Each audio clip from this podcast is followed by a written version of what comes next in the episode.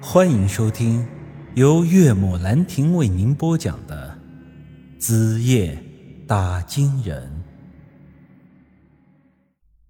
之后啊，我才知道王小翠的生活已经是极其的堕落。当然，这也不能完全怪她。她一个无依无靠的寡妇，想要在社会上生活下去，也实在是困难。如此，她想要勾搭我。混饭票的事儿没有成，于是他又将矛头转向了村里的另一位首富，也就是二狗。其实他的这个选择还算是比较明智，毕竟二狗跟我不同，他还没有成家，这两人真的在一起其实也不错。我看得出二狗也确实对他有意思，但不知道是碍于我还是其他什么原因。之后，二狗只是一直跟王小翠保持着这种暧昧的关系，始终没有给他个名分。转眼间，正月已经过去，一些回家过完年的年轻人又开始陆陆续续的返城打工。但是这二狗今年没有出去，留在村子里，他也没有务农，每天就吃吃耍耍，过得就像是……旧社会时期的那些大少爷一样，看上去很是自在。王二狗和王小翠腻歪了一个多月以后，最终还是一脚把人家给踢了。我实在没想到，曾经老实巴交的二狗，居然会变成了这样，学着城里那些渣男玩女人，玩腻了吧，就把人家给甩了。为了这事儿。我还专门找二狗理论过，谁知那家伙几日不见，脾气也长了。最后事情不但没理论出个结果，反倒搞得我和二狗几乎要决裂了。没了二狗的帮持，王小翠彻底失去了生活的来源。她在村里没有土地，也没有办法去务农，如此，她便住在了前任村长家的老房子里，惶惶度日。我记得《白鹿原》中有个悲哀的女角色，叫做田小娥，而这王小翠在我们村几乎就成了现实版的田小娥。不知道是从何开始，村里起的一些风声，说是村里的庄稼汉只要往王小翠那里送十斤粮食，就能和她睡一觉。过去的小半个月里，村里的五六个老光棍几乎都去他那里待过。得知这个消息之后，我真的感觉到痛心疾首。毕竟王小翠曾经是我喜欢过的女人啊，是我在青葱年华的初恋呢。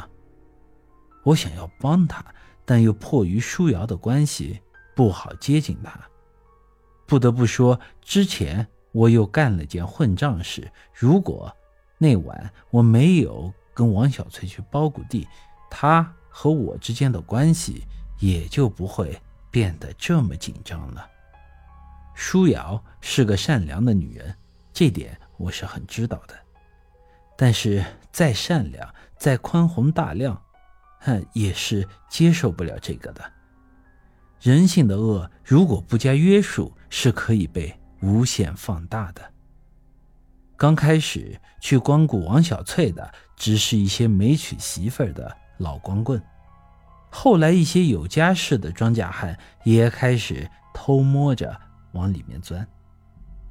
有时候想去的人太多，私底下还得排队去预约。我实在是看不下去，便找到了村长杨凯旋。但碍于媳妇儿的关系，不方便出面，便想让他出面去解决。杨凯旋知道这事儿以后，一时间也是气得不行，当即就要找王小翠，要跟她做一些思想工作。此后又在村里放出消息，谁要是再敢去王小翠那里寻快活，一旦被他逮到，就直接报警处理，抓到就得蹲大牢。那些图快活的庄稼汉本就没有什么文化，村长如此郑重地放出话来，他们自然都被唬住了。至于王小翠那边，杨凯旋想了办法帮他申请了救助金，之后又分给他了地。如此生活虽不能过得有多舒坦，但一日三餐至少是不用愁了。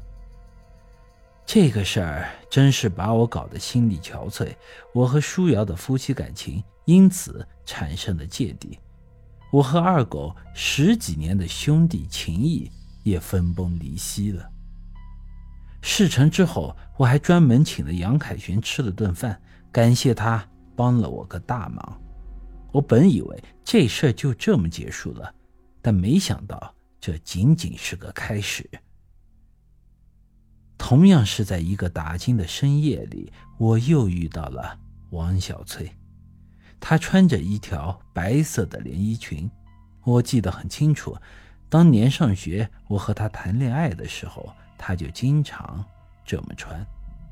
在当时看来，她简直就清纯的像是仙女一样。但如今，早已物是人非了。